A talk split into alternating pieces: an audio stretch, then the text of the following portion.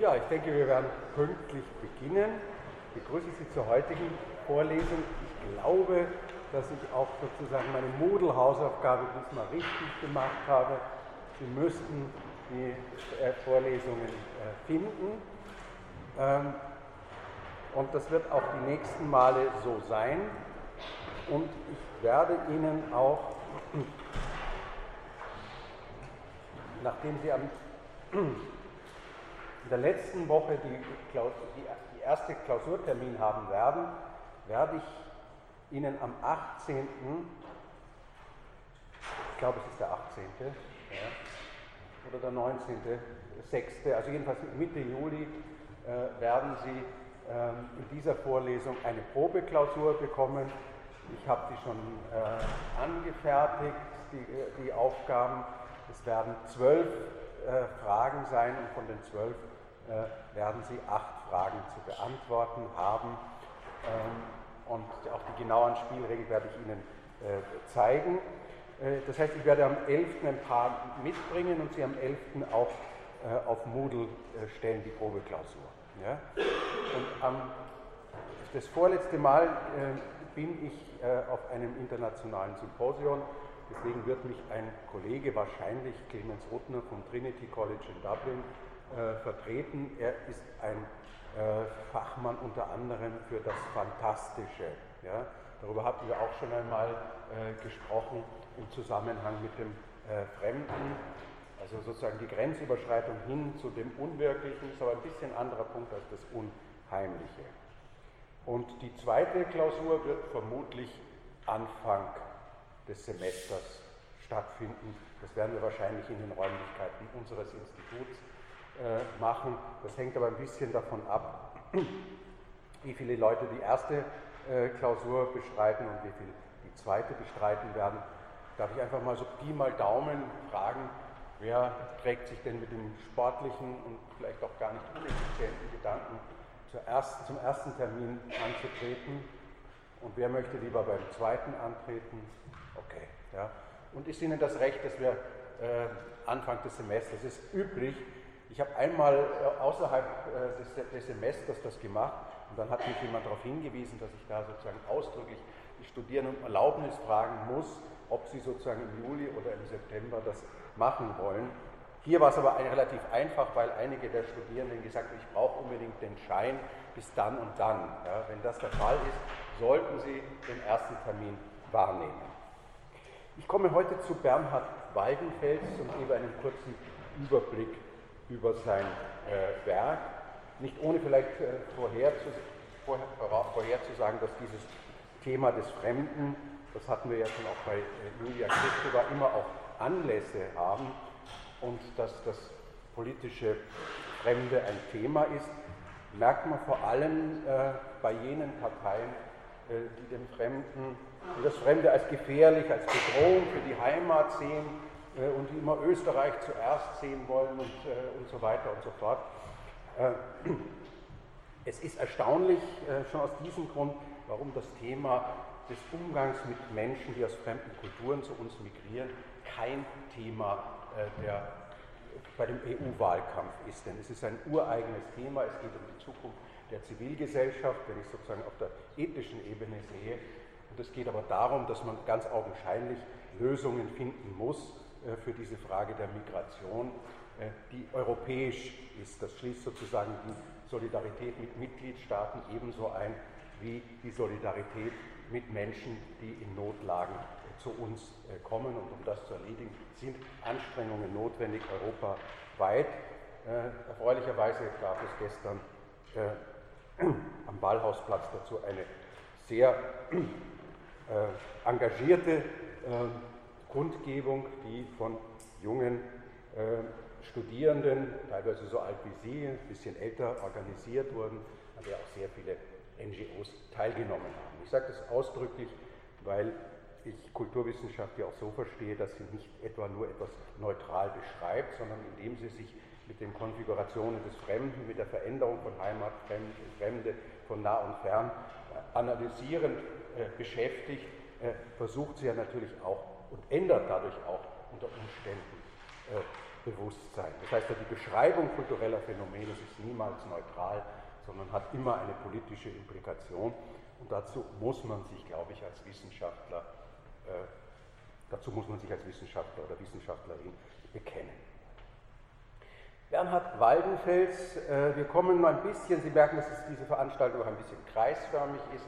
Ähm, es gab am Anfang eine sanfte, äh, freundliche Kritik, dass ich sozusagen so großzügig äh, über die französische Nachkriegsphilosophie äh, hinweggegangen bin. Aber ich glaube, dass ich das wettmachen kann, dadurch, dass ich auf bestimmte Denker, die damit zu tun haben, intensiver eingehe. Das war Emmanuel Levinas und das ist indirekt auch Bernhard Waldenfels, der wohl wichtigste Vertreter der deutschsprachigen Phänomenologie, der vielleicht am meisten unterschätzten und zugleich auch maßgeblichen Strömung der Philosophie des 20. Jahrhunderts. Äh, ihr Begründer, der Österreicher oder Altösterreicher Edmund Husserl, hat sie, was Hans Blumenberg auch wiederholt betont hat, Blumenberg ist dieser Autor der Arbeit am Mythos, Metaphorologie, also die Philosophen und Philosophinnen unter Ihnen kennen ihn per Namen, äh, unter die programmatische Formel des Neuanfangs gebracht. Also sozusagen die abendländische Philosophie soll nun mal neu beginnen, neu anfangen. Ein Stück weit äh, äh, vergessen, was sozusagen bisher gewesen ist.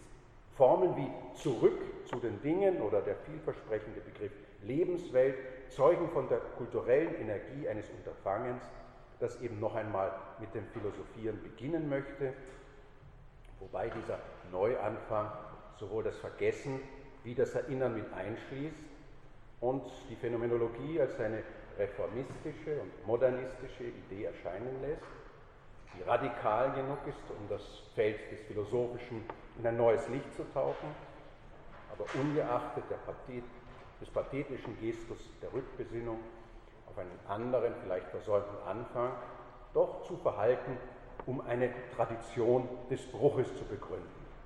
Das ist vielleicht auch der Grund, warum sozusagen ihre Bedeutung so sozusagen subkutan äh, ist.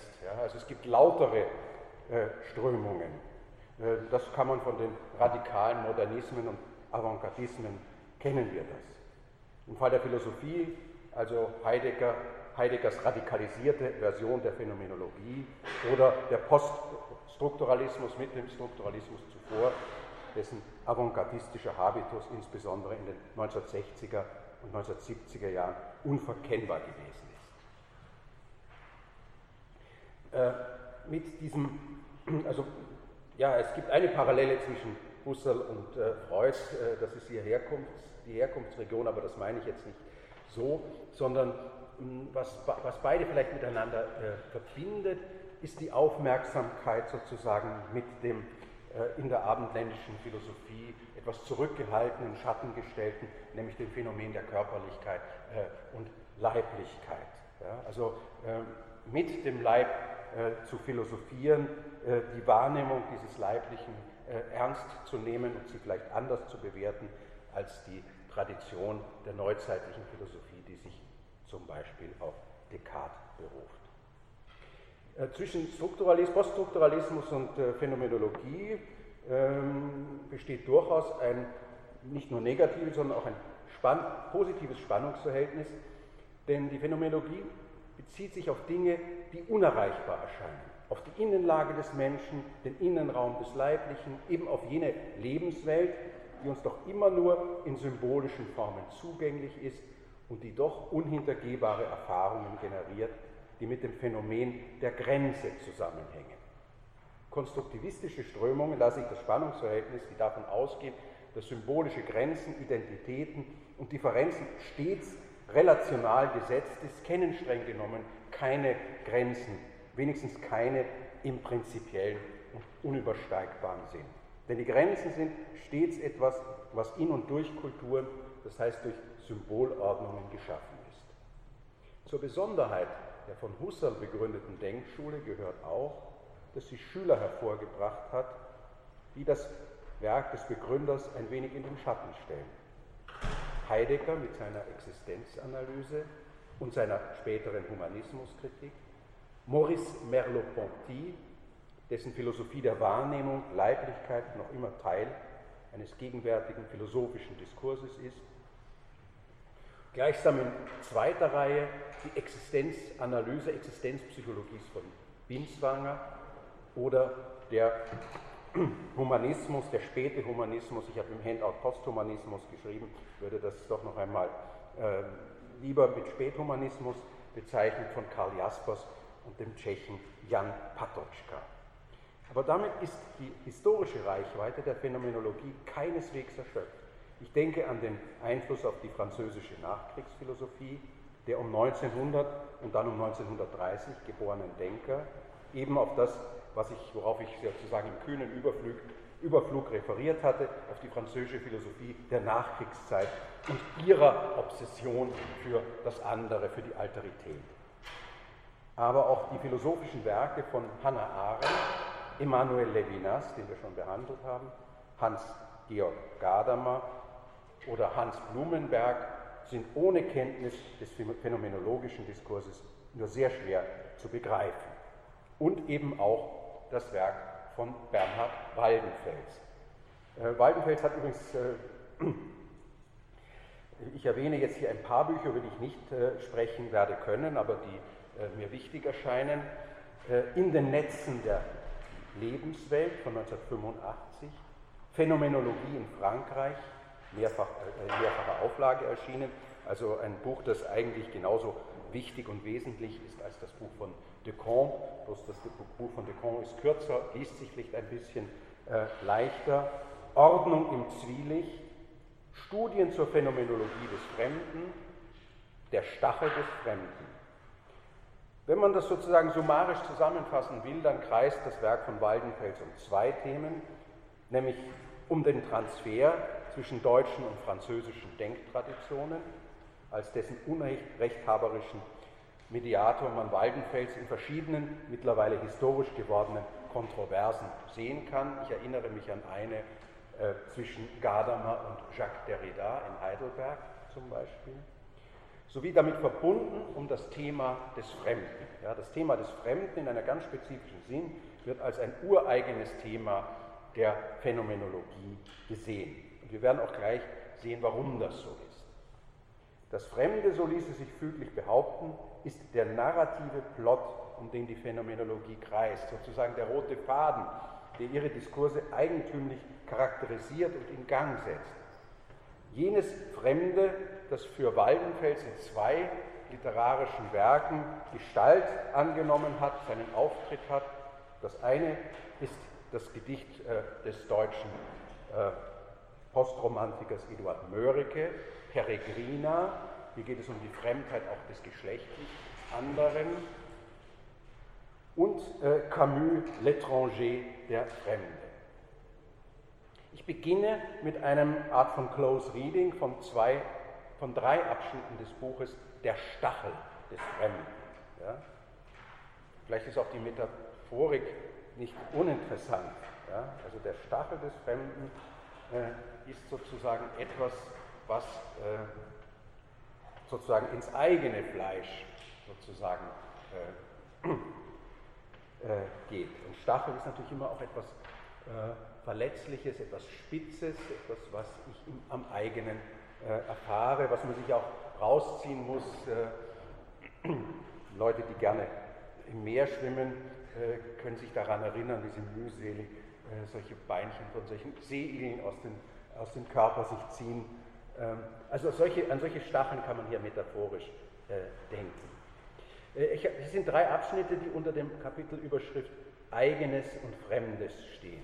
Sie behandeln das neue Verständnis, das andere Verständnis Waldenfels von Dialog, von Frage und Fragen. Zweitens das Modell der Verflechtung von Fremden und Eigenem das Verhältnis von Fremden und Eigenem und eine Logik jenseits des klassischen Subjektsprinzips.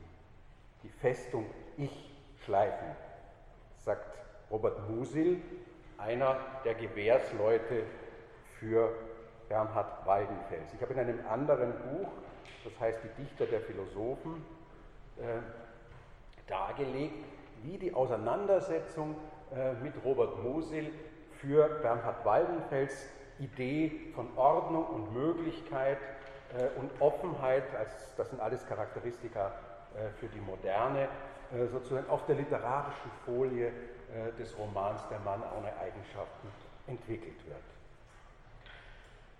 wird. Dialog. In der philosophischen Tradition wird, so Waldenfels, der Dialog, Zitat, als ein Monolog mit verteilten Rollen verstanden. Ja, ich finde das ein wunderschönes Bild, äh, der Monolog mit verteilten Rollen und die können, jeder von Ihnen wird wahrscheinlich sich äh, erinnern können, dass er so eine Situation erlebt hat, wo scheinbar äh, miteinander gesprochen wird, aber in Wirklichkeit war es nur ein Monolog mit verteilten Rollen. Viele dieser Fernsehauseinandersetzungen sind zum Beispiel solche äh, Monologe mit verteilten Rollen oder wenn man sozusagen im interreligiösen Gespräch oder so hat man auch nur das Gefühl, äh, da kommt jemand, lädt sozusagen ein Packerl ab und dann verabschiedet er sich äh, höflich. Aber das ist genau hier nicht gemeint. Der Dialog ist sozusagen nicht ein Mittel des Monologisierens, sondern etwas, was sozusagen den Monolog hinterfragt. Und das ist vielleicht auch ein kleiner Seitenhieb äh, Waldenfels ist kein besonders äh, aggressiver äh, äh, Attackierer oder so, aber es ist vielleicht auch ähm, ein Hinweis, mh, auch, dass auch möglicherweise der, die sokratischen äh, Dialoge etwas Monologisches in sich äh, haben, dass sie sozusagen nicht mit der Fremdheit des anderen reden, sondern am Ende wird sozusagen die Alterität beiseite gelegt und es kommt zu einer Synthese oder einer äh, Widerlegung und einer endgültigen Klärung. Ja? Also es geht vor allem auch diese Figur der Synthese, die wir aus der klassischen Dialogizität, aber natürlich auch aus der Dialektik kennen, die auch eine Synthese von Einheit und Vielheit ist, äh, die kritisch zu hinterfragen, denn in ihr verschwindet zumeist die Differenz und die vereinheitlichende Identität obsiegt. Und äh, die Versöhnung nimmt, so Waldenfels, hierbei die Züge des Gewaltsamen an. Er erwähnt hier zwei Phänomene, den Streitkünstler und auch die wortlose Gewalt.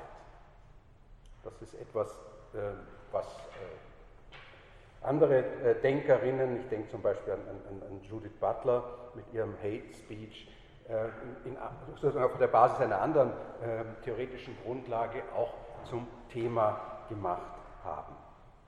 Waldenfels möchte Dialog und Dialektik, Subjektivität und Intersubjektivität neu denken. Und zwar von einer Theorie des anderen her. Im Streitgespräch ist der Dialog sozusagen als Kampf konzipiert. Ein Zitat, das Widerspiel von Rettung und Abdankung lässt die Möglichkeiten einer Wandlung außer Acht.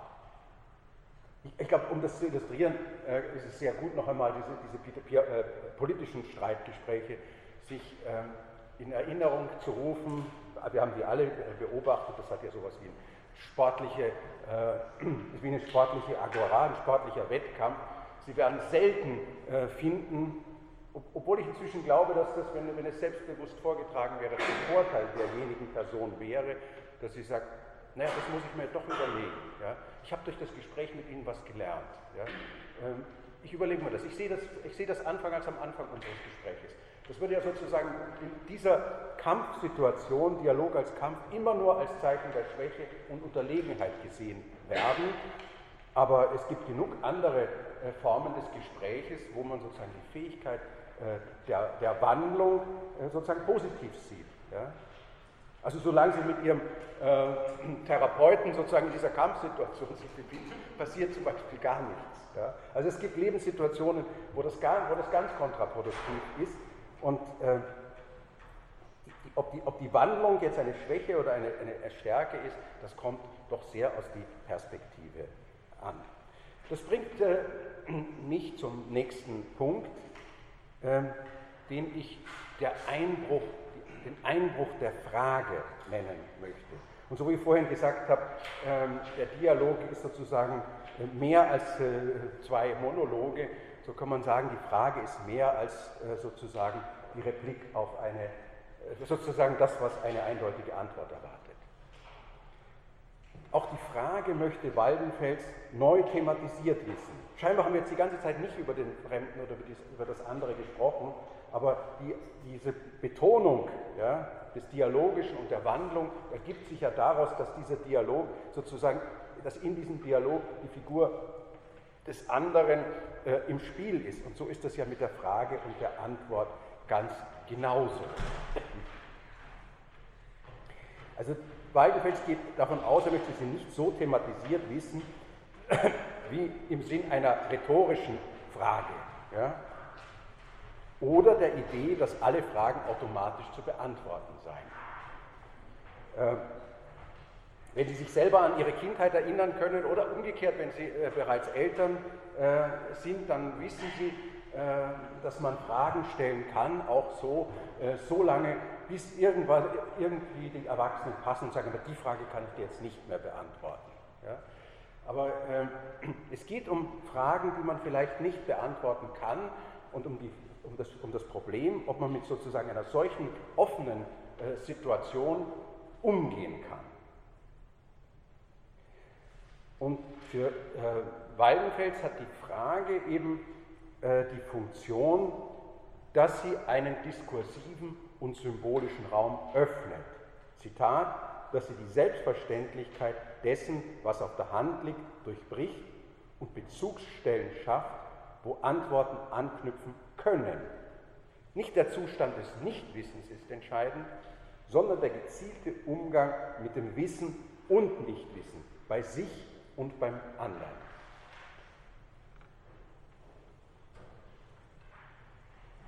Die Frage ist von eigentümlicher Widerspenstigkeit, fügt äh, der Philosoph hinzu.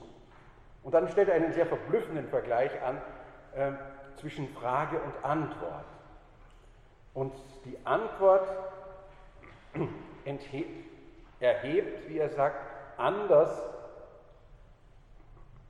nein, Moment, anders als die Antwort erhebt die Frage keinen Wahrheitsanspruch. Also man könnte sich mal überlegen, wie wäre es, ein Buch zu schreiben, das aus lauter Fragesätzen bestünde. Ja? Das Fragen ist gegenüber dem Selbstverständlichen und der Normalität subversiv. Zitat, das Fragen durchlöchert die großen, auf Fragen der Wahrheit, Gerechtigkeit und Wahrhaftigkeit zugeschnittenen Geltungssphären.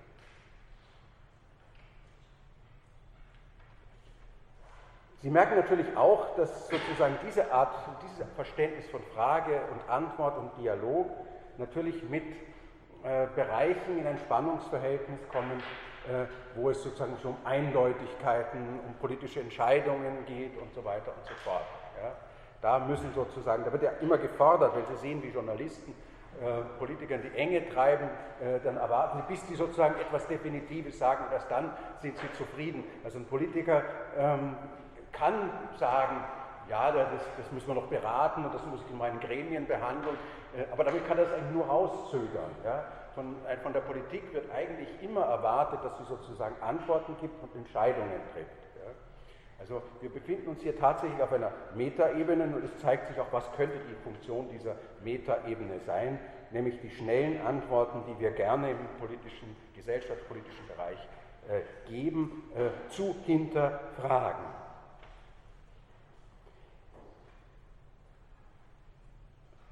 damit zusammenhängt, ja, eben mit diesem Dialog, den man ja auch eine, als eine Verflechtung von eigenem und Fremden äh, sehen kann. Äh, und in dieser Verflechtung ist der Dialog nicht einfach nur ein Medium, also ein Mittel, ja, sondern in einen Dialog in dem Sinn einzutreten, äh, bedeutet ja im Grunde genommen die Bereitschaft, sich zu verändern. Ja?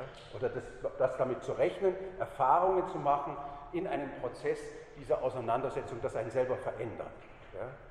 Das setzt sozusagen auch zu interreligiösen Dialogen in meiner äh, Sicht gewisse Grenzen, äh, weil es ja dadurch dabei nur darum geht, äh, abzugelten, wie weit die eine Religion mit der anderen übereinstimmt, aber das Ziel sozusagen derjenigen, die sich da zusammensetzen, was weiß ich, ein Jude, äh, ein Islamist, äh, eine, eine Protestantin, ein Katholik und vielleicht noch ein Buddhist, äh, wenn der zugelassen wird, äh, ist sozusagen ja nur sozusagen zu repräsentieren, das sind unsere Positionen. Ja? Es ist nicht vorgesehen, äh, das, was aber ein, ein Dialog in einem qualitativen ähm, Sinn mit sich bringt, die Chance und das Risiko, dass ich mich verändere. Ja? Das ist genau, diese, das ist genau diese, diese, dieser Unterschied äh, mit dem Monolog mit verteilten Rollen. Also der Dialog ist Verflechtung von eigenen und Fremden und ich sage schon vorab, vorab, in ihm steckt sozusagen ja auch ein Moment der Anerkennung, ja? dass ich sozusagen denjenigen als gleiche Person äh, betrachte und anerkenne. Ja? Also der Dialog ist nicht nur Mittel, der Dialog ist Zweck. Ja? Natürlich ist er auch Zweck in dem Sinn, dass man sagen kann, ja, also solange man noch miteinander redet, äh, ähm, äh, tut man sich vielleicht nicht Gewalt das sozusagen herauszuzögern, das zu neutralisieren, das halte ich äh, äh, politisch und ethisch für, für, für wichtig. Ja? Aber darüber hinaus ist der Dialog etwas, hm, was äh, die Veränderung in dieser Verflechtung von eigenem und Fremden äh, mit sich bringt, als Chance wie als Risiko. Und Waldenfels hinterfragt die zumeist für selbstverständlich genommene Trennung von eigenem und Fremden. Das haben wir nun schon in der Vorlesung sehr oft gehört, dass es sich eigentlich um eine Relation handelt. Ähm, das werden wir auch noch bei, bei Georg Simmel zum Beispiel ähm, finden. Der Fremde ist nicht eine Substanz, ja, die für immer feststeht. Ja. Das Fremde, das Waldenfels an dieser Stelle mit dem anderen in einsetzt, ist immer schon im eigenen eingeschrieben. Ja, das äh, äh, ist sozusagen ein gemeinsamer, ein gemeinsamer Fundus, könnte man sagen, den es zum Beispiel zwischen äh, Levinas und Waldenfels gibt. Stichwort wären, ich erinnere daran, die Vorgängigkeit des anderen, die Asymmetrie des Verhältnisses. Zitat, die Abwesenheit des anderen ist gerade seine Anwesenheit als des anderen. Bei sich sein ist immer schon ein Bei sich sein im anderen. Die Andersheit des Ich. Zitat Waldenfels, was hier in Zweifel rückt, ist die Vorstellung eines Cogito, das aus sich heraustritt, das Sich ist hier entscheidend, um nach den bestandenen Abenteuern der Andersheit zu sich selbst zurückzukehren. Das ist auch eine, ein klassisches Narrativ. Ja? Der Odysseus, der ist eine, eine fest skizzierte Figur, der äh, äh, macht, äh, macht, eine Ausfahrt, äh, wird sozusagen von den Göttern äh, bestraft, deswegen äh, verlängert sich diese Ausfahrt, er, kommt, er erlebt Abenteuer und kommt in der Heimat an. Ja? Das, was uns sozusagen diese Philosophie der Alterität verspricht, ist, dass wir nicht dort ankommen, wo wir ausgegangen sind. Ja? Das finden Menschen auf der einen Seite äh, interessant, aber das äh, löst ganz offenkundig Angst aus. Das macht auch Angst. Ja? Also all diese Geschichten, auch, auch die Identitätsphilosophie, äh, funktionieren so, äh, da kommt was anderes als Irritation, aber ich bin wie ein, ein Fels in der Brandung geblieben und ich komme zurück. Ähm, ja, ich habe natürlich Erfahrungen gemacht, aber sozusagen mein, mein, in, mein, in einer Substanz bin ich eigentlich der gleiche geblieben. Das ist sozusagen die klassische Identitätskonzeption, in der der andere maximal als Reibebaum, als Herausforderung für mein Ich ins Spiel kommt. Dem entspricht eben der Chronotopos des Abenteuerromans, aber auch die klassische Autobiografie. Die klassische Narration, die ein kompaktes Ich konstituiert. Äh, auch die Hegelsche Phänomenologie des Geistes ist ein solches Narrativ, auch wenn sie äh, sehr raffiniert daherkommt. Ja? Äh, das, hatten wir, das hatte ich ja Ihnen erklärt, äh, auch in, wie ich den Kontext geschildert habe des äh, Kapitels von Herr und Knecht. Das sozusagen, das ist so wie eine Spirale. Ja? Und durch diese Doppeldeutigkeit der Aufhebung wird sozusagen etwas bewahrt, sozusagen der Kern der Identität und wird gleichzeitig aufgehoben. Ja? Man kommt sozusagen in einer, höheren, in einer höheren Heimat an, die aber sozusagen zu der ursprünglichen Heimat in einer, in einer merkwürdigen äh, Äquivalenz äh, steht. Die Phänomenologie in der Version zum Beispiel von Waldenfels geht dem gegenüber von einem gespaltenen Ich aus, das nie bei sich ankommt und sich selbst immer tendenziell frei bleibt. Er erwähnt eine ganze Reihe von Theoriebezügen und ich füge noch eine, einige andere äh, hinzu. Er erwähnt die Sozialtheorie von George Herbert Mead, einem angelsächsischen Kulturtheoretiker, diese Spaltungen I and Me, das Konzept des Selbstgespräches, dass wir also immer schon in einer Art von Selbstgespräch uns befinden. Äh, er erwähnt Merleau-Ponty, den Kern der Entpersönlichung im Ich. Er erwähnt äh, die, die zunächst vorhandene und dann zerbrochene Symbiose von Mutter und Kleinkind bei Theoretikern wie René Spitz und äh, David Winnicott, der in der Theorie des Übergangsobjekts, das sich auf eine Passage von Sigmund Freuds äh, nach 1918 entstandenen Schrift Jenseits des Lustprinzips äh, bezieht. Äh, denken kann man natürlich auch noch an die Idee von Lacan, seiner Spaltung des Subjekts, das sich, wie Waldenfeld schreibt, dass sich nur auf dem Umweg über imaginäre Spiegelungen und symbolische Ordnungen aufbaut. Ja? Das ist also nicht irgendein Wiedererkennungseffekt, so ein Aha-Effekt, ich bin der, der, ich bin, äh, sondern nur äh, über Umwege wird sozusagen äh, das aufgebaut. Spaltung, ähm, diejenigen von Ihnen, die Lacan äh, in anderen Vorlesungen, in anderen Zusammenhängen gehört haben, wissen Sie, dass er sozusagen diese Doppeldeutigkeit dieses Französisch, im Französischen nutzt zwischen dem Je und dem Moi, um sozusagen von zwei Instanzen äh, auszugehen, sozusagen von zwei Ichs, äh, die in einem merkwürdigen Verhältnis zueinander stehen.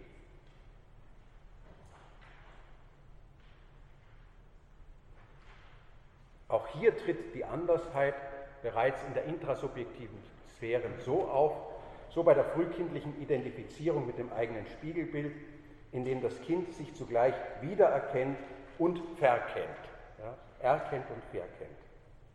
Und mit Blick auf Derrida heißt es, die Zeitlichkeit des eigenen Daseins bedeutet, dass das Selbstbewusstsein als die Urstätte des Sinnes immer schon sich selber gegenüber im Verzug ist.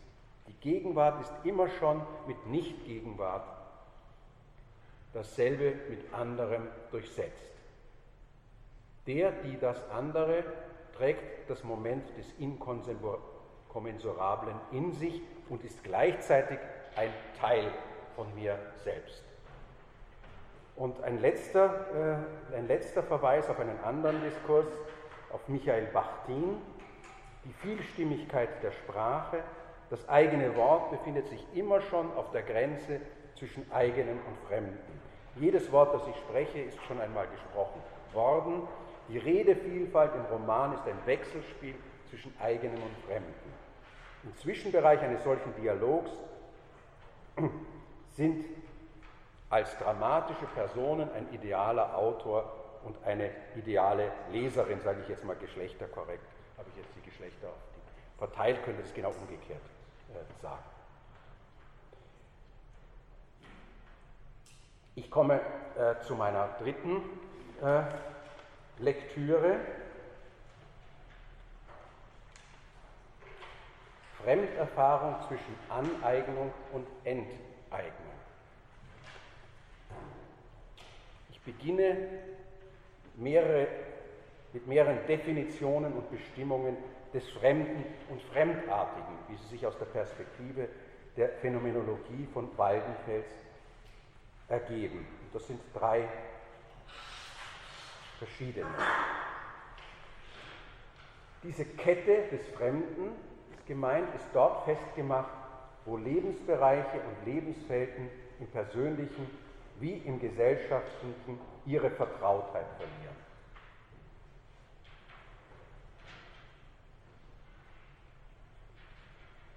Weidenfeld erwähnt in dem Zusammenhang auch die prekäre Rolle der Wissenschaft die scheinbar, füge ich hinzu, alles vertraut macht. Wie könnte, fragt der Autor, ein Wissen und Handeln aussehen, das sich Fremden aussetzt, ohne es einzugemeinden?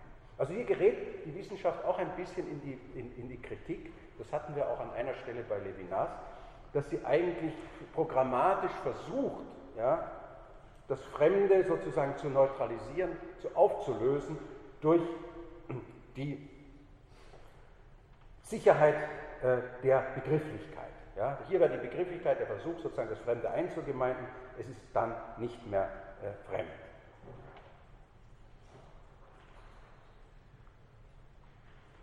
Das nächste bezieht sich äh, auf ja, soziale, symbolische Ordnungen. Das Fremdartige, das die Grenzen bestimmter Ordnungen überschreitet. Also Sie sehen also den engen äh, Beziehung zwischen Grenze und dem Fremden dass das fremdartig wahrgenommen wird, setzt eine bestimmte Form der Normalität voraus. Das heißt also, wenn ich weiß, was eine Gesellschaft als fremdartig bezeichnet, ähm, dann weiß ich auch letztendlich, was es als normal bezeichnet. Also hier geht es sozusagen fremd, wird das Fremde mit dem Normalen. Das ist vielleicht ganz äh, ein neuer Gedanke, den wir bisher noch nicht so äh, stark in, in den Fokus genommen haben. Das Fremde als abartig, als abweichend. Das Kind, der Wilde, der Irre, der Narr, die Frau, aber auch das anthropoide Tier, der Automat. Zitat, diese exemplarischen Figuren bevölkern auch das Unbewusste. Äh, bei äh, Waldenfels, anders als bei äh, Levinas, kommt es zum Verweis auf die Psychoanalyse, denn das ist eine Kategorie, die aus der Psychoanalyse in die Philosophie gerutscht ist. Diese exemplarischen Figuren bevölkern auch das Unbewusste und suchen den Menschen auf vielfache Weise im privaten und öffentlichen Leben heim. Und wenn man sozusagen hier diese aufgelisteten Fremdartigkeiten äh,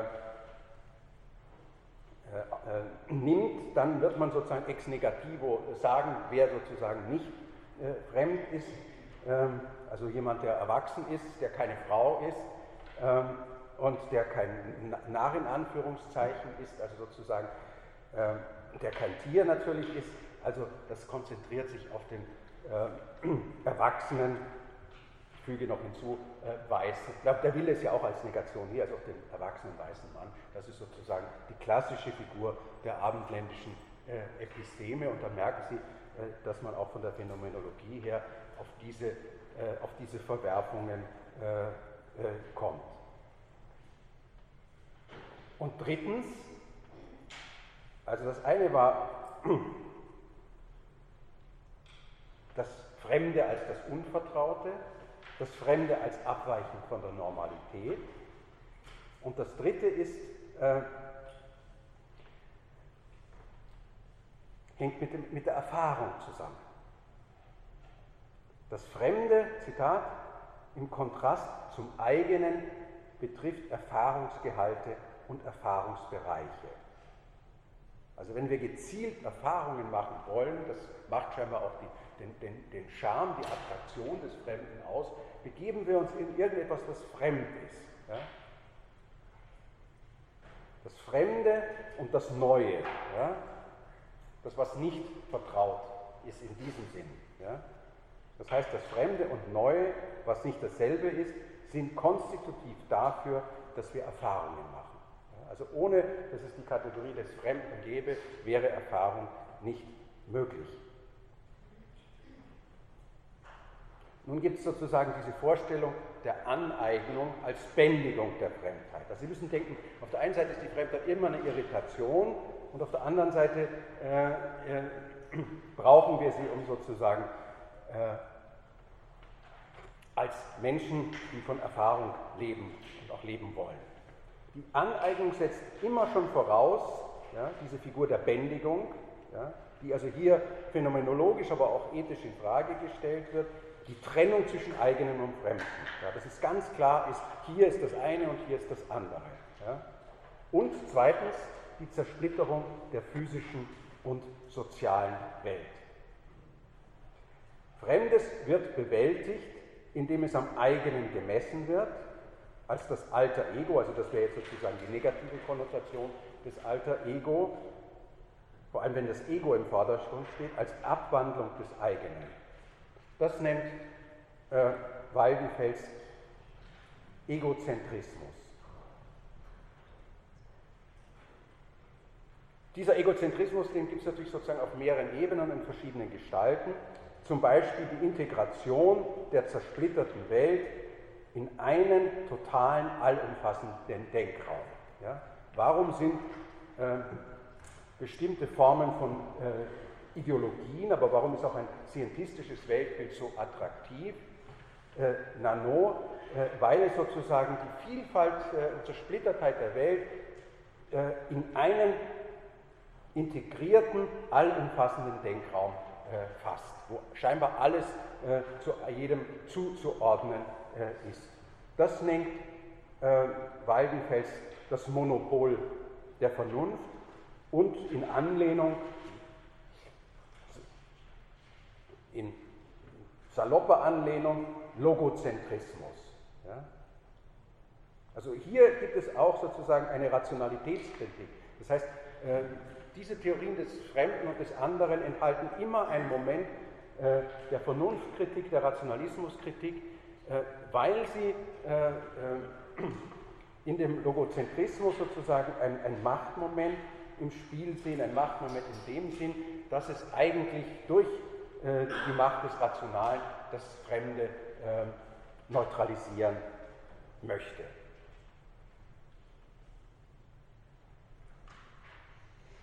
Beide, Egozentrik und Logozentrik, verbinden sich dann drittens zu einem weiteren Ausdruck, den Sie auch kennen, zumindest das Adjektiv werden Sie kennen, ethnozentrisch. Ethnozentrik. Ja.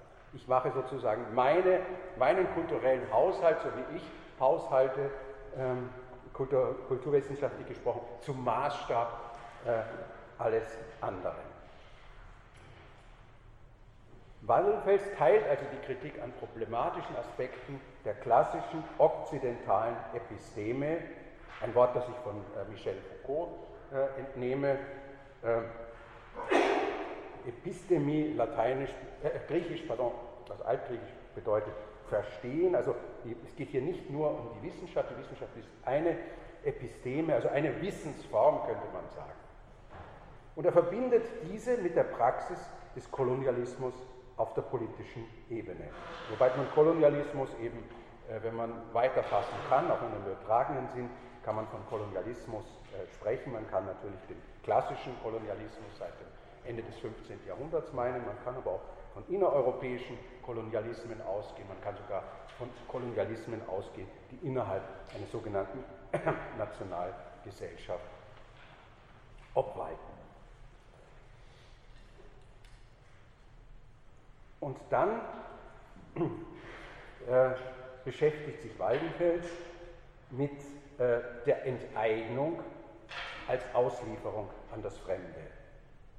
Das wäre sozusagen der Gegenpol, das wäre der romantische Gegenpol. Im einen löst man das Fremde auf äh, durch äh, Ego und Logo und Ethnozentrismus, im anderen äh, liefert, äh, wird das Fremde auch aufgelöst, aber andersrum. Für Waldenfeld stellen alle jene Strategien des Detachement et Dépaissement, das sind Ausdrücke von Levi Strauss, nur die Kehrseite der Aneignungsstrategie dar. Ja? Denn äh, hier wird sozusagen die Sache nur umgekehrt äh, dargestellt. Dafür gibt es aber ein sehr schönes äh, Beispiel, äh, zumindest von der Thematik her einen interessanten Roman, äh, zum Beispiel dieser Roman Ilya Trojanov, der Weltensammler, in dem äh, dieser Burton, das ist ein Kolonialoffizier, dem gelingt es sozusagen, sich so zu enteignen, äh, dass er von der Umgebung als der perfekteste Muslim ähm, wahrgenommen wird oder als der beste Kenner äh, des Buddhismus oder der, der, der perfekte Hindu äh, schlechthin angesehen wird. Zum Schluss mäßigt er diese Selbstenteignung, indem aus dem angelsächsischen Anglikaner ein römischer Katholik äh, wird. Ja? Also er spielt das sozusagen durch und er spielt das vor. Das ist für mich das illustrativste Beispiel dessen, was, ähm, äh, was man mit Waldenfels als Selbstenteignung als Auslieferung an das Fremde beschreiben könnte. Erfahrung ist demgegenüber die Auseinandersetzung, äh, die eine Zwischensphäre, wie er das nennt, etabliert, als ein Zusammenwirken mit Fremden. Ja, also produktiv im, im lebensweltlichen äh, Sinne äh, ist sozusagen, dass dieses Fremde äh, nicht verschwindet, sondern als ein, ein Kernmoment unserer Lebenswelt erhalten bleibt. Ja? Äh, und gleichzeitig verweist diese Zwischensphäre, dieses Zusammenwirken mit Fremden auf Erfahrungsanordnungen, die das Fremde strukturieren, normalisieren, filtern, adaptieren.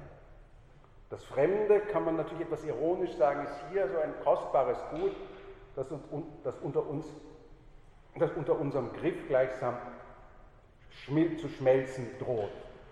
Und alle Maßnahmen, die hier vorgeschlagen werden, laufen darauf hinaus, in irgendeiner Form dieses Fremde, das ja scheinbar ähm, sozusagen unser, unsere Erfahrungsanordnungen konstituiert, äh, nicht zu neutralisieren, beziehungsweise auch nicht sich zu neutralisieren, weil wenn man sich neutralisiert, dann kann man auch keine Erfahrungsanordnung in diesem Sinn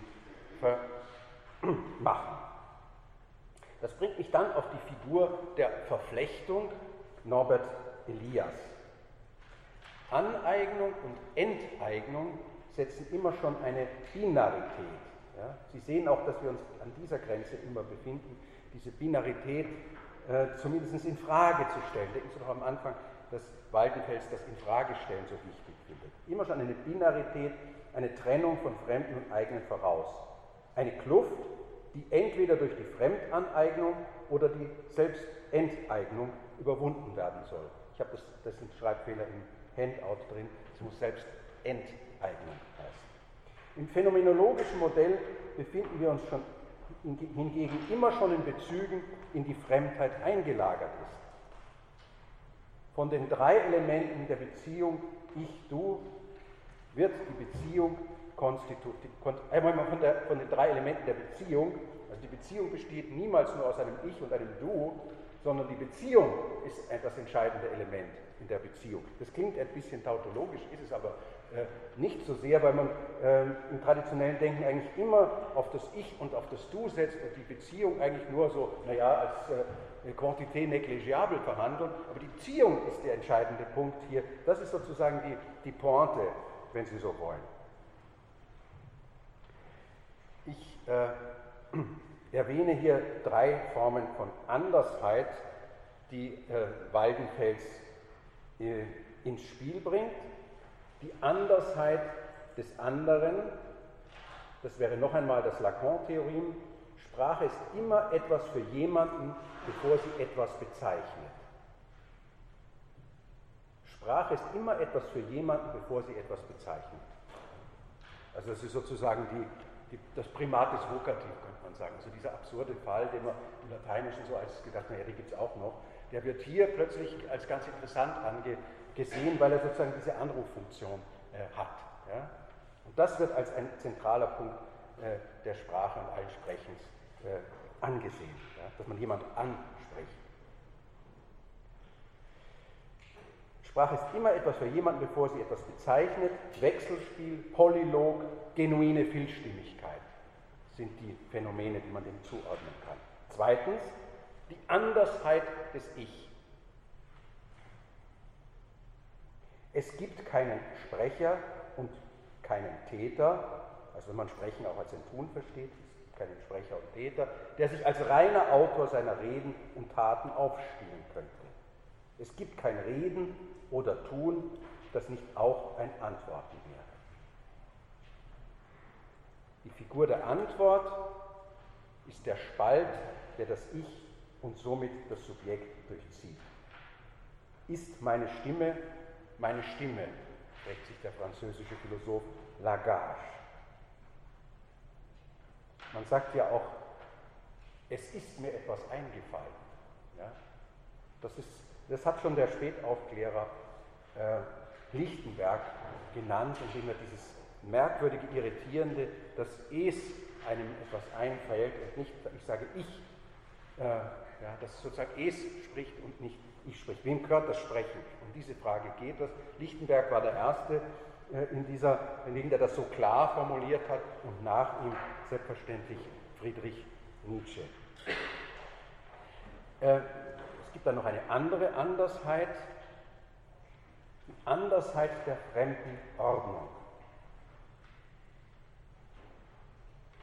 Intersubjektivität, Intrasubjektivität, Interdiskursivität. Das sind hier die Stichworte, die Waldenfels benennt. Das wäre der Ort, die fremde Ordnung zu erreichen, sie aber niemals anzueignen. Der letzte Punkt betrifft das moderne Subjekt, das davon natürlich betroffen ist.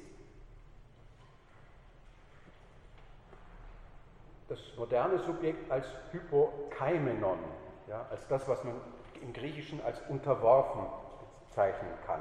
Also hier wird sozusagen daran erinnert, dass, dass hinter dem Wort, äh, dem lateinischen Wort Subjekt noch ein griechisches Wort äh, liegt. Äh, und äh, ich habe das mehrmals äh, angeführt in dieser Vorlesung, vor allem zu Anfang, äh, dass es zwei unterschiedliche Konnotationen von Subjekt gibt, nämlich das Subjekt im Sinne sozusagen des, des klassischen deutschen Idealismus, denke ich auch nochmal diesen Kampf um, äh, zwischen Herr und Knecht, da ging es ja sozusagen um die Behauptung äh, dieses Subjekts oder sozusagen sich diesen Subjekt zu des Kampf äh, zu verschaffen. Äh, hier wird das Subjekt sozusagen als etwas gesehen, das sie eigentlich selbst äh, erschafft, das sozusagen diese radikale Autonomie in sich äh, trägt während äh, es eine andere Bedeutung von Subjekt gibt, die auch im Englischen und im Französischen viel stärker konnotierbar ist, wo eben das Subjekt als das Hypokaimenon, das Unterworfene, gesehen wird.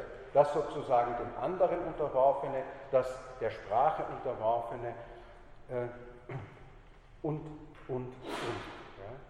Das heißt also, in dieser Doppeldeutigkeit äh, begegnet uns äh, das Wort Subjekt in den modernen Diskursen über Alterität. Für und wieder das Subjekt heißt die abschließende Überlegung von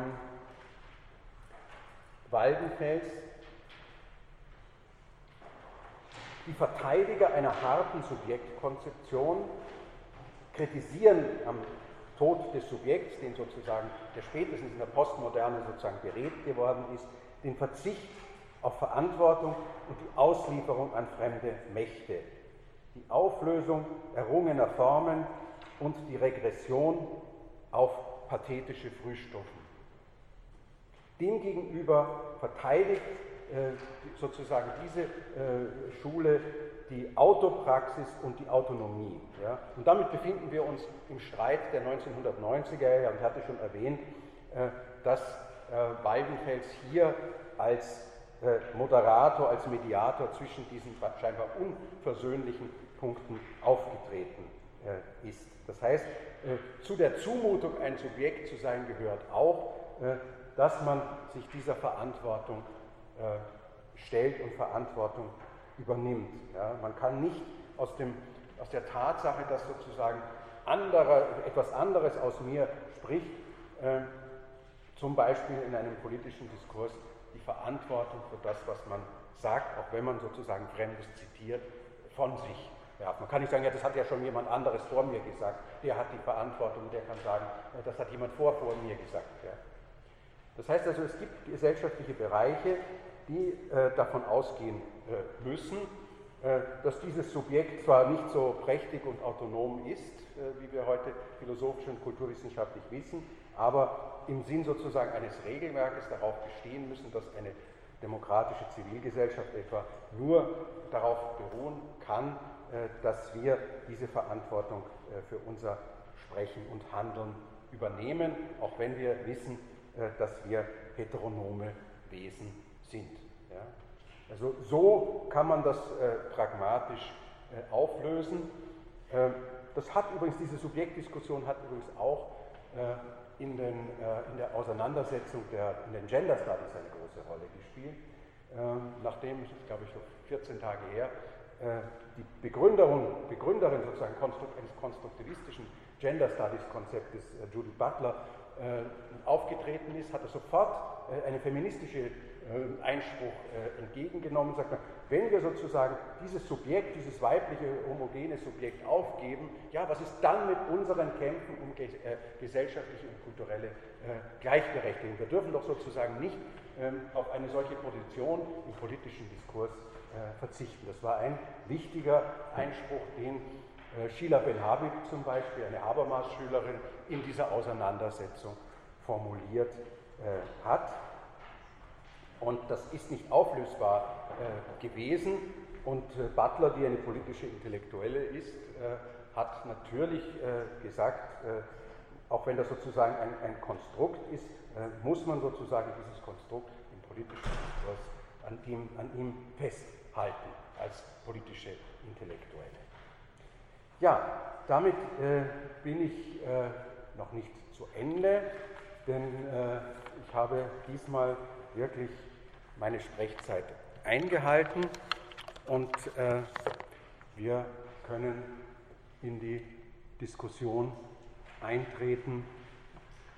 Äh, wie gesagt, ich, würde jetzt Sie bitten, mir nicht zu fragen, wie die Fragen bei der Klausur aussehen werden und so weiter. Das sage ich Ihnen wirklich ganz ehrlich. Ähm, und, hilfsbereit. Also das brauchen wir nicht zu diskutieren heute. Mir würde daran liegen, dass wir vielleicht auch mal, wir sind jetzt so schon fast so zwei Drittel oder guten Hälfte der Vorlesung, wenn wir mal so auch ein bisschen so eine Revue passieren lassen, was haben wir alles für Konzeptionen äh, kennengelernt. Ich habe mich zunächst einmal immer in der Kommentierung dieser Positionen ein bisschen auch zurückgehalten, weil ich Ihnen auch die, äh, die Stimme geben wollte, sie möglichst authentisch darzustellen. Aber ähm, ich habe mir heute auch im Zusammenhang mit unserem Close Reading Seminar gedacht, es gibt eigentlich keine Theorie des Fremden oder des anderen, das sozusagen alle Phänomene abdecken äh, könnte, aber vielleicht können wir äh, auch darüber diskutieren, aber vielleicht äh, zunächst einmal auch Fragen äh, zu diesem Konzept von Waldenfels, das doch einige äh, andere Akzente hat äh, als zum Beispiel Levinas oder Christova oder andere Theoretikerinnen und Theoretiker, die wir gesprochen haben. Ja. Also ich sage jetzt die Frage von der Identität noch nicht ganz klar, was wir gesprochen haben, von wegen, ähm, was jetzt bei Weinberg wirklich so ist. Also ist jetzt die, die Rückkehr zu sich selbst im Sinne von, dass es einen Anfangspunkt gibt, auf den wirklich zurückkommen kann nach Abenteuer? Oder ist es die Tatsache, dass es eben das nie sein kann, also immer eine Veränderung? Oder ist es die Spaltung oder die Relation zwischen den beiden Punkten, dass der, der neue Anfangspunkt unter Anführungszeichen im Endeffekt eine Metaebene von der ursprünglichen Anfangspunkt ist oder das ganz anderes? Ja, gut, dass Sie diesen Punkt noch einmal aufgreifen. Also das, das klassische äh, Narrativ, das ich auch, auch mit diesem Abenteuerroman äh, bezeichnet habe und in gewisser Weise ist äh, Hegels Phänomenologie des Geistes eine äh, philosophisch hochkarätige äh, letzte Version eines solchen äh, Abenteuers. Und Schelling und Hegel haben übrigens wiederholt diese Metapher von der Odyssee des Geistes verwendet. Der macht eine Irrfahrt, aber er kommt zu Hause an. Das ist der entscheidende Punkt.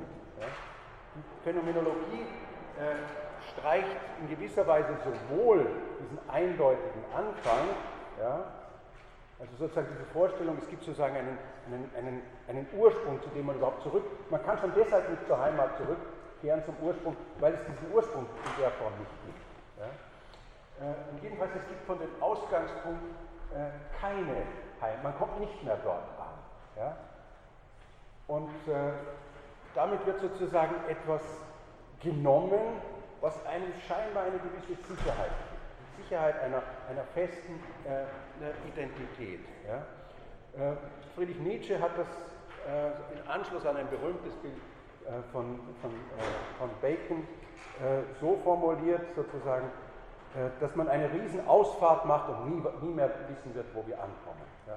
Das war sozusagen sein Bild der Moderne und damit nimmt er das, nimmt er das vorweg.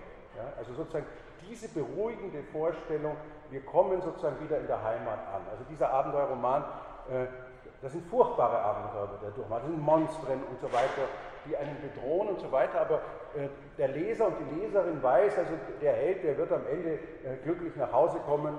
Ähm, und äh, dieses die Frage, ob diese Identität sich geändert hat, spielt eigentlich keine Rolle. Er hat sozusagen, ich gesagt habe, das Fremde, das andere, das auch nicht unbedingt äh, genau beschrieben sein muss, sondern es ist nur die Herausforderung, die es ihm möglich macht, alle seine Ich-Kräfte zu mobilisieren oder ihre, äh, um sozusagen das, was vielleicht am Anfang ihm nicht oder ihr nicht bewusst gewesen ist, dass ihr am Ende bewusst ist. Aber das ist immer noch ein Heimkommen. Ja? Ich, mir ist es dann klar, jetzt bin ich zu Hause eingekommen. Und dass das eine gewisse Beruhigung beinhaltet, genauso wie die Vorstellung, dass sozusagen das, was ich erinnere und im Gedächtnis behalte, immer gleich bleibt. Ja? Das ist ganz klar, das ist eine, eine Stabilitätsvorstellung. Und alle Konzepte die das Fremde jetzt äh, nicht draußen sehen, ja, sondern in uns selber, die haben natürlich ähm, sozusagen das Moment, ein destabilisierendes Moment und sie muten uns eigentlich zu, mit, diesem, mit diesem Destabilität umzugehen. Ja. Theoretisch, das ist das eine, das heißt andere Formen zu denken, äh, die das Fremde nicht äh, wie klassischerweise der Scientismus beseitigen äh, wollen, aber auch äh, sozusagen ja, lebensweltlich damit äh, zu lernen, umzugehen und das Fremde als produktiv und konstitutiv zu sehen. Ja. Darum, es geht darum, das umzukehren. Wobei, ich, wenn ich das richtig sehe, Waldenfels äh, eigentlich zwei radikale äh, Momente vermeiden möchte, nämlich das, was er als Selbstenteignung nennt und was er als Fremdaneignung ja? Weil beide würden sozusagen wieder auf eine fixe Identität hinauslaufen. Im einen Fall äh, stülpt man dem Fremden das eigene über und im anderen äh, vernichtet man die alte Identität äh, zugunsten einer neuen, perfekteren, indem man sagt, das ist alles viel besser, der, alten, der neuen Kultur oder der anderen Kultur. Aber um Ihre Frage zu beantworten, das ist ganz eindeutig, es geht nicht um das Erhalt des, des Selbst. Jenes Selbst, das ja sozusagen von Anfang an wie soll ich sagen, vom Stachel des Fremden amalgamiert. Es ist ja nicht so, dass das äh, sozusagen ein Selbst gibt, das sozusagen äh, vollkommen unberührt ist und dann von etwas Fremden äh, berührt wird von außen, sondern die Vorstellung des, des, des ist eine, dass das Selbst und das Fremde oder dasselbe und das andere immer schon ein verflochtenes ist.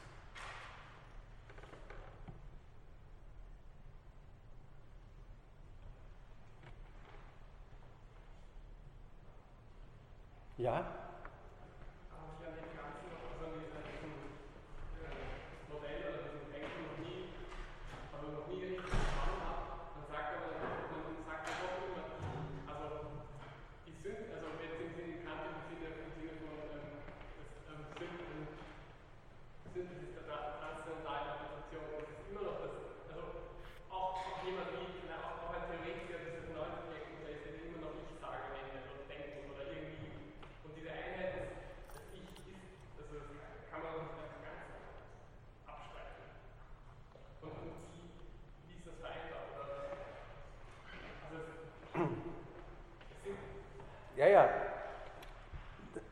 Deswegen habe ich das aber auch mit dem, mit dem Politischen zum Schluss gesagt.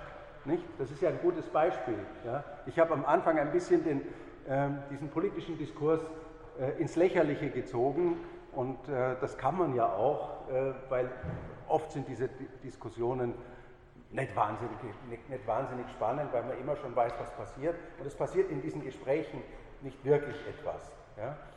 Das heißt, äh, auch ein Subjekt, das weiß, dass es konstruiert und fragmentiert ist, tritt zum Beispiel in einem politischen Raum äh, als ein Subjekt auf. Und ein Wissenschaftler, der über äh, das fragmentierte Subjekt spricht, der daran zweifelt, äh, ob er jetzt selber spricht. Es gibt diese berühmte äh, Antrittsvorlesung von Michel Foucault, äh, die auf Deutsch äh, die Ordnung des Diskurses heißt, L'ordre du discours, äh, da spricht ja trotzdem Michel Foucault äh, und sagt, äh, ähm, eigentlich müsste hier ein anderer sprechen und thematisiert genau diesen Widerspruch. Dieser Widerspruch scheint mir nicht auflösbar zu sein. Aber es macht schon einen Unterschied, für mich jedenfalls, ob ich sozusagen diesen Zwiespalt anerkenne, dass ich sozusagen in den in den Spielregeln einer, einer Gesellschaft mich so verhalten muss. Und auch ähm, Jacques Derrida, der sozusagen der Meister äh, äh, Dekonstruktivist ist, äh, sagt natürlich, diese Strukturen, die ich dekonstruiere, die funktionieren trotzdem so. Ja? Das heißt, die, äh, dieser Einwand, diese Dekonstruktion, dieser Verweis auf die Fragmentarität äh, unserer Subjekt, unseres Subjektdaseins, äh, die, ist, die ist erhellend im Sinn einer, eines Kommentars ähm, äh, zu unserem Denken, aber sie ist nicht mächtig genug, äh, äh, das sozusagen vollkommen aufzuheben. Das war auch dem, dem, dem Derrida vollkommen klar, äh, sonst hätte er auch nicht sozusagen sich als, Politiker, als politischer Intellektueller einmischen äh, können und das formulieren ähm, äh, können. Ja? Aber vielleicht äh, sind wir etwas vorsichtiger und vielleicht äh, liegt der Vorteil solcher Vorschläge darin, sozusagen behutsamer mit dem Fremden umzugehen. Ähm, und vielleicht ist das diese Form äh, der Auseinandersetzung mit, mit anderen auch eine äh, Form, äh, sozusagen eine, eine, eine Offenheit, die definitorisch Zivilgesellschaften haben, voranzutreiben. Wobei das auch natürlich Grenzen hat. Das heißt, wie verhältst du dich jemandem gegenüber, der diese Offenheit bestreitet, der verbal aggressiv ist dir gegenüber? Das ist eine große Herausforderung, finde ich. Hm, weil natürlich kann ich auf den wütend reagieren und, und, und ein Antifa-Plakat, äh, das verstehe ich auch alles, ich will das nicht, ich will das, nicht, äh, ich will das nur hinterfragen. Ja? Wie gehe ich sozusagen in einer solchen Situation äh, als jemand um, der andere Formen des Dialogs äh, wünschenswert halte, mit jemandem um, äh, der, der das missachtet. Ja? Da bin ich dann plötzlich auch in einer Situation eines doch selbstmächtig agierenden äh, Subjektes, das sagt, tendenziell bin ich dafür, ihn vom Platz zu stellen. Ja? Ich sage das ganz offen und ehrlich. Ja? Äh, um nicht den, jetzt den, äh, sozusagen so einen, so einen vollkommen äh, Eindruck zu erwecken, dass es dieses Problem von Macht und so weiter nicht gibt. Also jemanden, der, mit dem man so nicht reden kann, ist, ist natürlich äh, ein, ein Problem. Jemand, der sozusagen das aneignen will, jemand, der monologisieren will, das setzt, das setzt Grenzen. Mit dem kann ich auch nicht. Der Dialog setzt ja voraus, dass beide Seiten diese Spielregeln, sich dieser Spielregeln befleißigen. Aber ich habe schon den Eindruck, dass ein, das ist sicher die Hauptursache am Unbehagen in der Politik, aber die Art und Weise, wie in der Politik äh, diskutiert und dialogisiert wird, wird doch sehr, ähm, als ich sag's mal diplomatisch, sehr verbesserungswürdig gehalten. Ja glaube, das hängt damit, das hängt damit zusammen. Ja. Es hängt auch damit zusammen, dass es offenkundig äh, der Politik, Politikern schwerfällt, zuzuhören. Ja. Also das Zuhören ist keine Stärke des, des, politischen Dialogs und das Zuhören ist aber in einer solchen Konzeption äh, sehr, sehr wichtig. Also jemand, der gelernt hat oder die gelernt hat, zuzuhören, äh, ist sozusagen nicht nur psychologisch und sozial intelligenter, tendenziell, sondern äh, die, ist, die oder der ist imstande, äh, auch etwas mit dieser Fremdartigkeit äh, zu machen. Und von daher hat das für mich schon eine politische Implikation.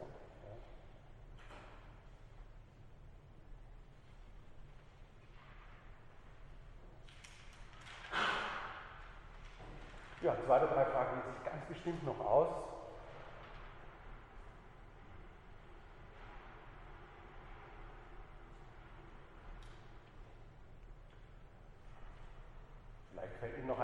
nachher eine ein, dann mache ich jetzt doch, was Sie nicht gefragt haben, äh, nämlich Ihnen das kurz zu erklären, wie ich mir das denke mit der, mit der Klausur. Äh, weil jetzt sozusagen die Zeit ist, das war nicht häufig so in dieser Vorlesung, dank Ihrer äh, eifrigen Interventionen, Fragen und so weiter, was ich wirklich super finde. Äh, ich möchte äh, als Ergebnis dieser Vorlesung, dass Sie sich noch einmal mit den wichtigsten Grundüberlegungen der einzelnen Vorträge auseinandersetzen und das sozusagen auch studieren. Sie können auch den Reader, der Teile äh, enthält und auch anderes dafür studieren. Ich habe zwölf Fragen vorbereitet, jeweils pro Klausur. Also jeder von Ihnen wird zwei Klausuren kennenlernen, nämlich die Probeklausur, die genauso geschrieben ist wie die beiden anderen, die aber dann natürlich nicht zum Einsatz kommt, klarerweise. Ja. Es sind zwölf Fragen, äh, zu jeder Vorlesung eine.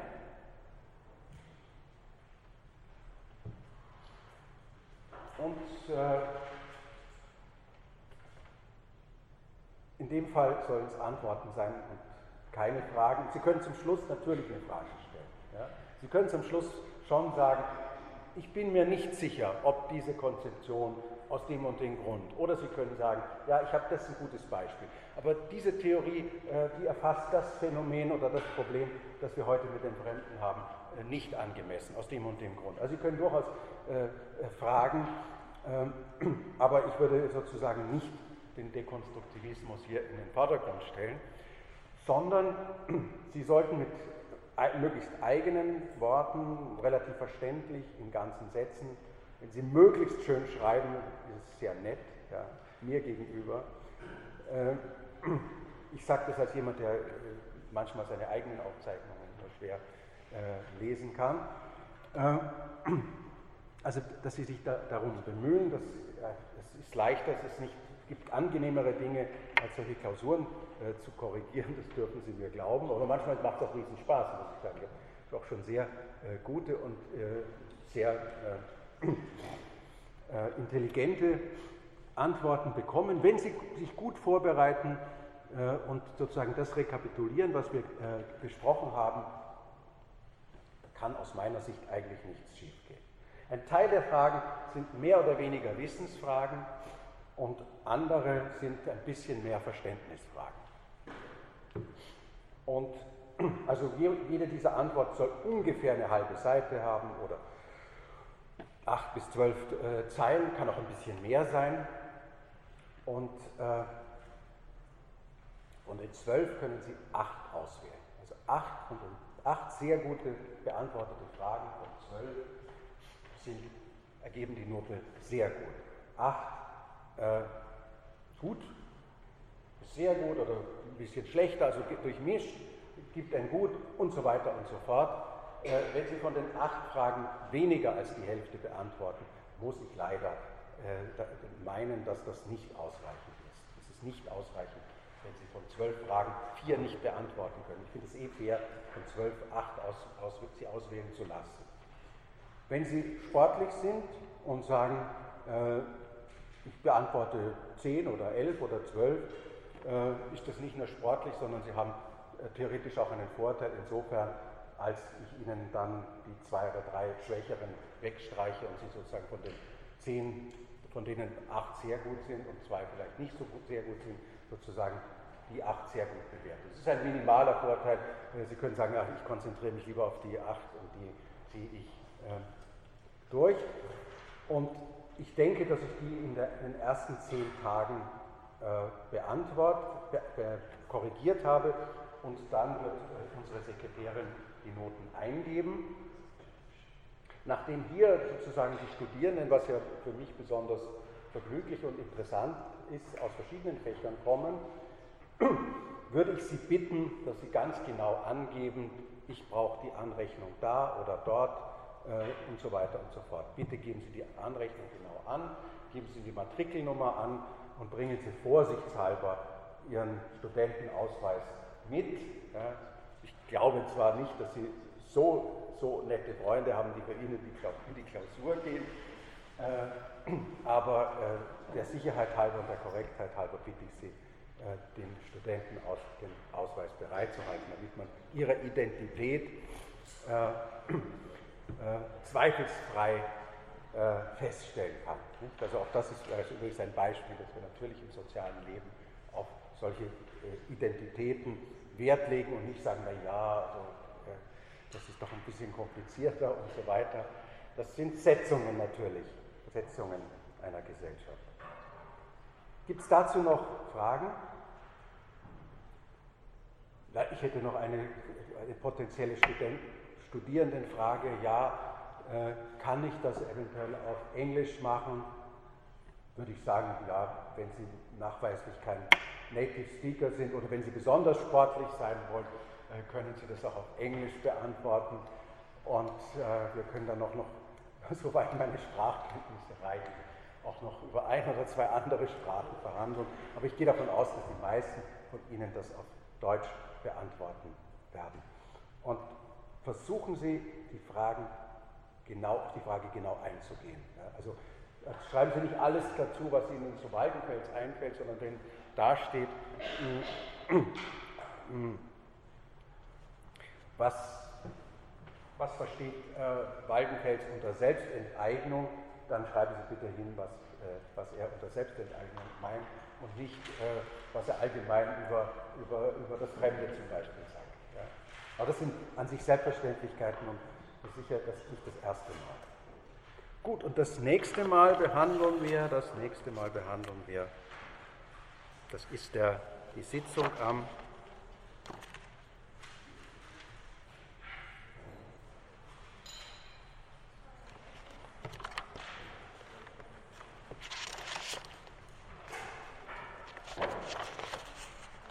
Ich habe jetzt meinen Zettel nicht dabei. Hat jemand das Seminar, das Vorlesungsprogramm dabei? Ich weiß jetzt nicht, ob es, glaube, es ist Benjamin, aber ja, ich glaube, es ist Benjamin. Ja? Und auf den Benjamin kommen wir dann auch nochmal später zu sprechen, weil der für den Homi Baba äh, wichtig ist. Und ja, wenn es heute nichts mehr zu sagen gibt, dann wünsche ich Ihnen einen schönen Tag noch. Danke.